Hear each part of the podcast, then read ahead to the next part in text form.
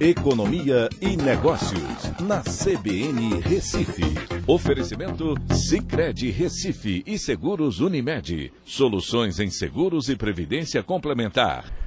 Olá, amigos, tudo bem? No podcast de hoje eu vou falar sobre a diretora-geral da OMC, Organização Mundial do Comércio, que visita o Brasil em meio a discussões sobre distorções com subsídios e segurança alimentar. O Brasil questiona na OMC os subsídios que a Índia tem dado adicionalmente à sua política de preços mínimos aos agricultores, impactando as exportações brasileiras.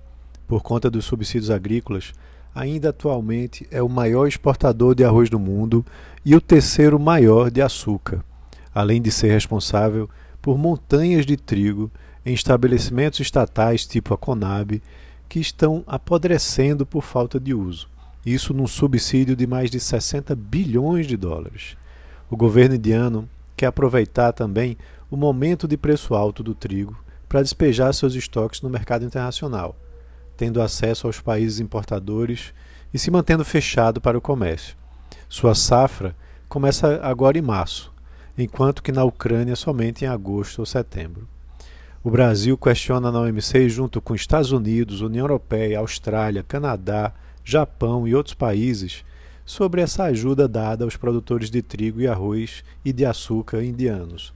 A visita da diretora-geral é importante para o Brasil mostrar a importância do agronegócio num país em desenvolvimento e essas questões de subsídios.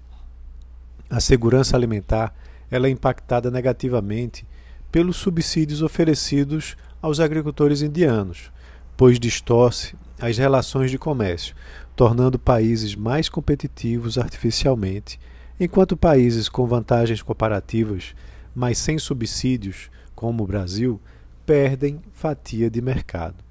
Essa é uma batalha muito importante para o comércio exterior brasileiro.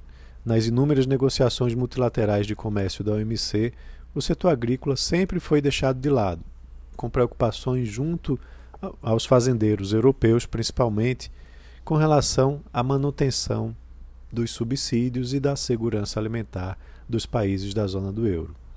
Agora que os países estão se fechando mais por conta da pandemia e da invasão russa à Ucrânia, novas ondas de protecionismo prejudicam as relações comerciais e dificultam o acesso dos produtos brasileiros a mercados europeus e asiáticos. Esse é um grande retrocesso ao livre comércio. Então é isso, um abraço a todos e até amanhã.